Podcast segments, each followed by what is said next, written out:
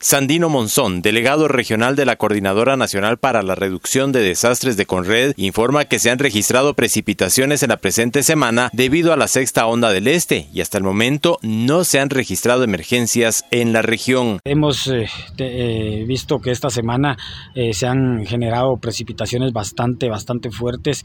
Esto se debe a la sexta onda del este que ingresó a territorio nacional en el recién pasado fin de semana.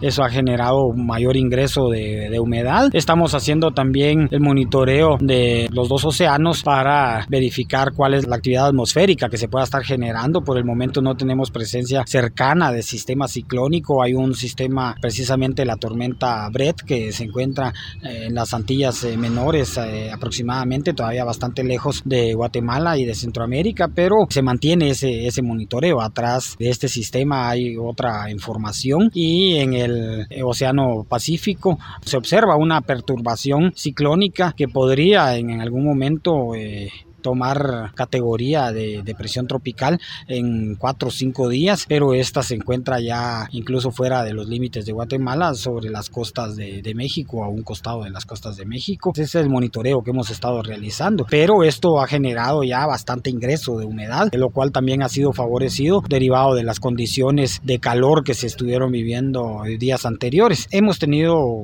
precipitaciones bastante fuertes, que era lo que les decía al inicio. Afortunadamente no se han generado mayores incidentes, eh, inundaciones súbitas por diversos motivos como colapso de, drenajes, eh, la falta de capacidad de los drenajes, la misma contaminación y, suciedad que se, que se tiene en, algunos desfogues, tanto naturales como en drenajes construidos, ha generado las inundaciones súbitas en sectores que principalmente en la ciudad de Quetzaltenango son ya, ya comunes y, recurrentes. Sin embargo, se mantiene la coordinación a través de la delegación departamental y las diferentes delegaciones departamentales de, de la región con las coordinadoras municipales. Desde Emisoras Unidas Quetzaltenango informa Wilber Coyoy, primera en noticias, primera en deportes.